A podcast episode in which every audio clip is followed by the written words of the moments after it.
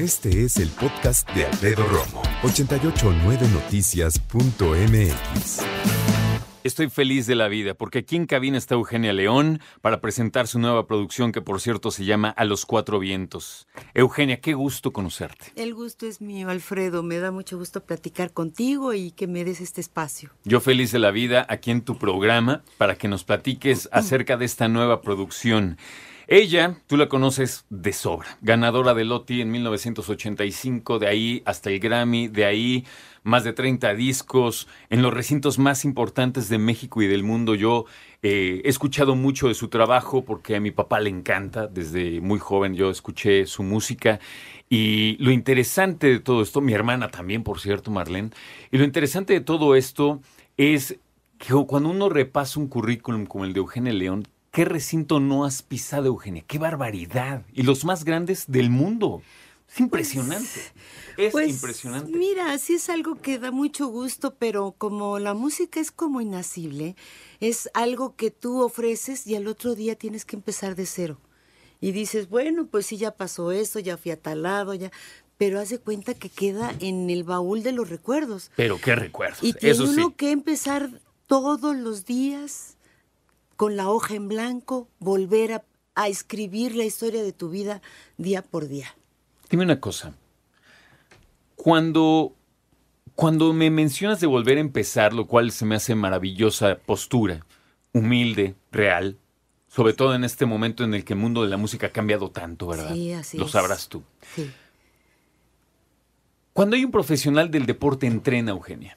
Así es. Cuando eres un profesional de la música, ¿cómo entrenas? ¿Qué haces en tu día a día en cuanto a tu profesión o hasta que corresponda? ¿Cómo vive alguien como tú eso? Pues mira, eh, he tenido muchos años de estudiar canto.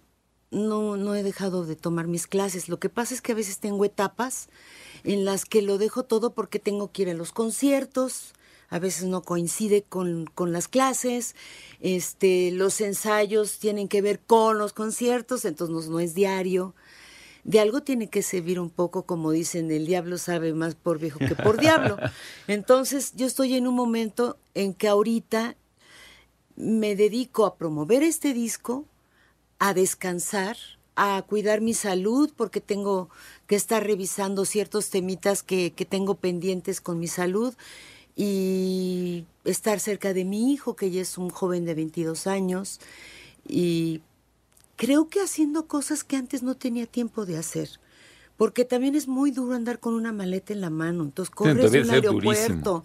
Sí, o tú a veces agarras de un- llegas a otra ciudad y de ahí son como otras tres horas en carretera. ¿Te pasa como a mí, perdóname, Sí. que de repente tienes que ir a un lugar a, a- a trabajar y nada Sí. más fue a trabajar y no conociste bien? A mí me pasa todo el tiempo eso. ¿En serio?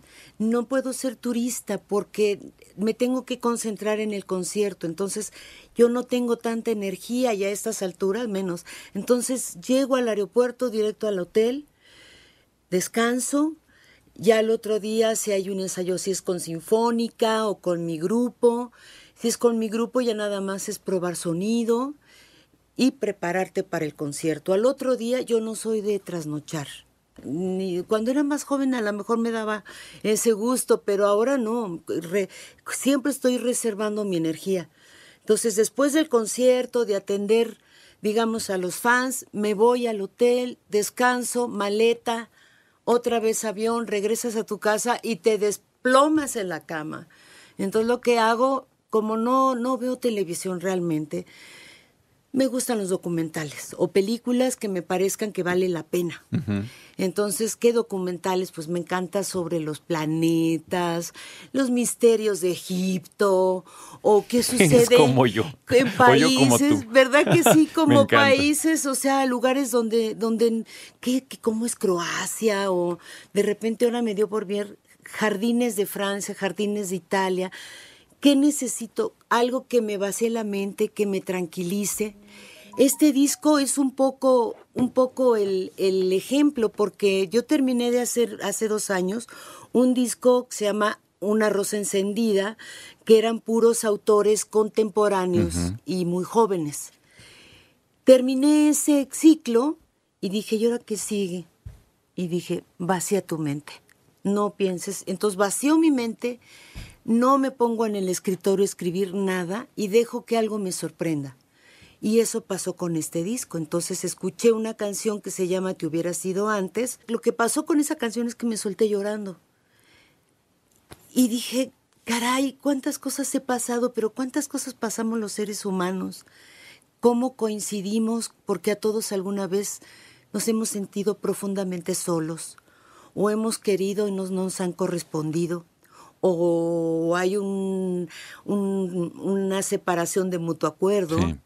Este, en fin, hay un recorrido sobre estos temas del, del desamor y de la soledad, pero con mucho colorido, porque la música norteña es muy potente, es muy vital. La ranchera tiene esas partes también desgarradas, pero muy elegantes, ¿no? Hay mariachis que hoy suenan casi como una sinfónica.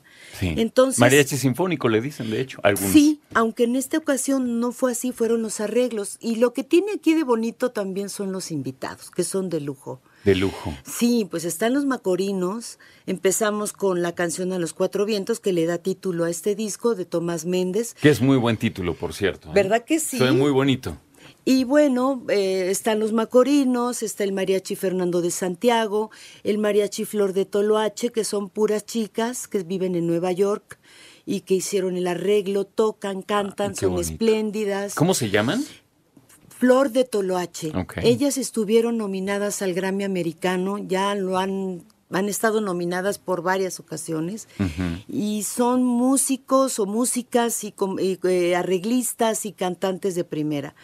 Está también eh, Rosalía León, que es guitarrista, compositora, y con ella canto una canción que se llama Vivan las Mujeres, Qué bonito. curiosamente. Tan a propósito. Así es. Y en la parte norteña está Pepe Lizondo del Grupo Pesado, Javier Ríos de Invasores de Nuevo León, Lalo Mora, los hermanos Razo del Grupo Los Tercos, la banda San Miguel. Eh, no sé si me falta alguien más, pero ahí tenemos un tema, por ejemplo, en un lado hay una canción que decíamos El hombre que más te amó, que es un papá que le dice a su hijo varón, que es el hombre que más lo ha amado, y es muy tierna la canción. Y en el otro lado, vivan las mujeres. Entonces, tiene esa parte de empatía del mundo masculino y del mundo femenino.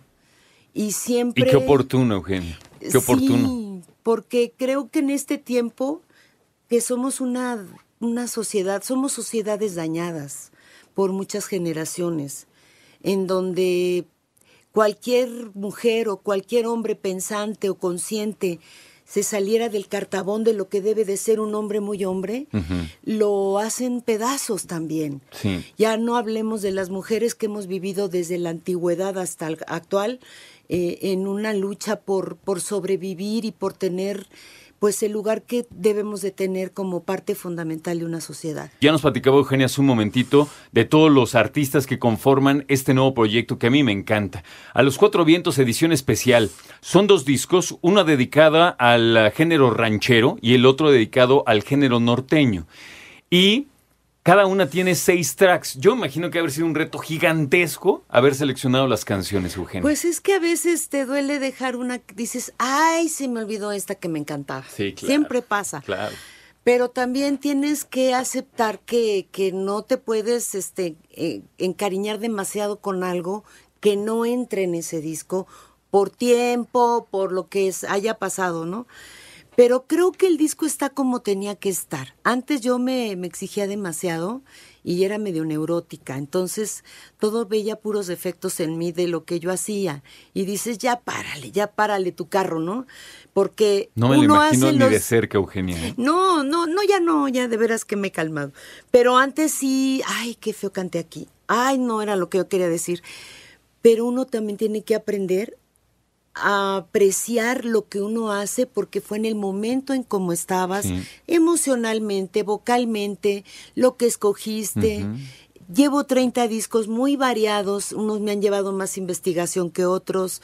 Este llegó de una manera muy natural porque toda esa música, pues la he, también la he vivido desde que era niña. Lo que hicimos ahora es que dijimos, vamos a ser clásicos de la música ranchera o del norteño, del norteño, pero no son solamente autores de generaciones anteriores. Claro. Está el David Aguilar, por ejemplo, está Rosalía León, que es guitarrista y compositora, está Liliana Felipe, Regina Orozco y Jesús Rodríguez, que hacen una canción dedicada a las mujeres. Y todos los, muchos de estos músicos son de generaciones más Mezcladas. anteriores que se mezclan, que se, que se hermanan. eh, el- toda la grabación en Monterrey que hicimos todo lo norteño fue una fiesta continua porque son respetuosos, son cariñosísimos, son solidarios. Y acá también fue muy emocionante, por ejemplo, decirle al David Aguilar, que es un autor contemporáneo, yo escuché la canción que, que escogí de él que se llama Compadécete. Él la hizo en arreglo de banda sinaloense y dije, por ahí va. Y le pregunté, oye David, ¿por qué hiciste esta canción? Dice, es que fue un 31 de diciembre, estaba yo en Mazatlán y es el momento en que más solo me he sentido. Estaba yo y entonces imagínate lo- todo lo que No, dice, no, no, car- Una carga compadécete. emocional Y impresionante. entonces Rocino Serrano lo que hizo fue quitarle la banda sinaloense para no hacer una copia y metió a la Marimana Andayapa. Y entonces tiene un sentido, aunque sabemos que el mariachi tiene que ver con la con- nace en Jalisco y es parte de esta parte de la meseta y luego el norte hacia el hacia el río Bravo, pues ha sido, pero finalmente esos géneros han permeado en toda la música de toda la República. Y ahorita están pegando súper fuerte. Siempre ha Sí, sido. sí, pero ahora claro. más que nunca. Fíjate que recientemente, y, y eso es solamente una percepción personal, pero platicaba con una de mis compañeras redactoras que es muy joven y le gustaba mucho la le gusta música, la, la música norteña y le dije, ¿cómo, cómo fue eso? Porque yo de niño la escuchaba, pero por lo menos en mi vida y en mi ambiente No era no era muy, muy popular como lo es ahora. Sí, según los ambientes. A mí me pasó lo norteño porque allá en Tlalnepantla había muchas cantinas. No sé si todavía haya ¿Y porque ya no voy. Uy, sí. man. y estaba un cine que se llamaba el Cine Elvira. Claro. A ese no nos llevaba mi mamá porque decía que no, que ahí estaban todos los borrachos. Total, pero estaban los conjuntos norteños, entonces Sí. yo pasaba por ahí y oía aquello, aquello que me resumbaba. Y una vez cumplí, bueno, una vez, muchas veces, la, cuando cumplí 15 años, a mis hermanas les habían hecho fiestas muy bonitas de 15 años. Entonces yo llegué de la secundaria con mi uniforme, con cierta ilusión y expectativa de qué me iba a encontrar. Pues nada, no había nada. Nada y nada. Nada de nada. Entonces mi mamá, pues había habido algún disgusto allá en la casa, o no sé, la verdad que no, no me acuerdo. Y comí y me fui a casa de mi abuela, donde vivían otros tíos con sus hijos. Y mi tío Abel, eh, que siempre me quiso mucho, me dice, ¿qué tienes, hija? ¿Por qué estás así? Digo, pues es que hoy cumplo 15 años y no me hicieron nada. Y dice, espérame tantito, ahorita regreso. Fue a la cantina, trajo un conjunto norteño y nos pusimos a bailar en el patio toda la tarde. Entonces, hay un, hay, para mí es entrañable esa música. Y para mí, por ejemplo, esto, la música de la Huasteca, me saca lágrimas. Qué bonita historia, Eugenia. No sabes qué agasajo ha sido platicar con Eugenia León. Aquí ella, muy atenta a las noticias, por cierto. Mientras yo las le estoy leyendo, ella está muy atenta. Eugenia, qué gusto conocerte. Si yo pensaba que eras una gran mujer, ahora lo constato. Ay, eres una gran voz, eres un valor para este país y me da mucho gusto que sigas tan activa, entregándonos tu música, tus propuestas, ahora a los cuatro vientos que tengo aquí en mis manos. Es una mujer tan humilde, tan noble. Me entrega el disco y me lo entrega con una dedicatoria. Casi lloro. No, es en serio. O es lo primero que debe, de- lo mínimo que uno puede hacer cuando alguien tan gentil como tú te pe- permite un espacio entre las noticias y hablar de algo que para mí es fundamental, que es promocionar mi música. ¿Sabes por qué amo la radio, Eugenia? Porque es de todos. Y todos tenemos que tener participación. Y estos minutos contigo han sido valiosísimos. Te lo agradezco. Dime una cosa antes de que te vayas. ¿Tienes presentaciones pronto? Será en marzo, Ah, pues porque a la vuelta. ya falta poco, pero vamos a seguir todas estas semanas que quedan ah, de promoción, porque está muy reciente el bebé. Y como mi ámbito es más sobre la cultura, pues es cuando van los festivales y esas cosas que no empiezan luego, luego en enero pero creemos que va a tener eh, una buena recepción este disco. Ya en algunas tiendas está en segundo lugar de ventas. Es verdad, felicidades. Así es, el día 28 de febrero ya estará en su totalidad en las, en las plataformas, pero ya pueden escuchar o descargar algunos de los sencillos. Eh, en todas las plataformas que se puedan imaginar, muchas que ya conocemos, y en las tiendas donde venden discos. Y si no lo hayan, por favor reclamen y nos avisan, nos ayudan para poder nosotros dar el aviso a nuestra distribuidora. Felicidades, querido Eugenia. Bienvenida siempre y que te vaya muy bien. Escucha a Alfredo Romo donde quieras. Cuando quieras. El podcast de Alfredo Romo en 889noticias.mx.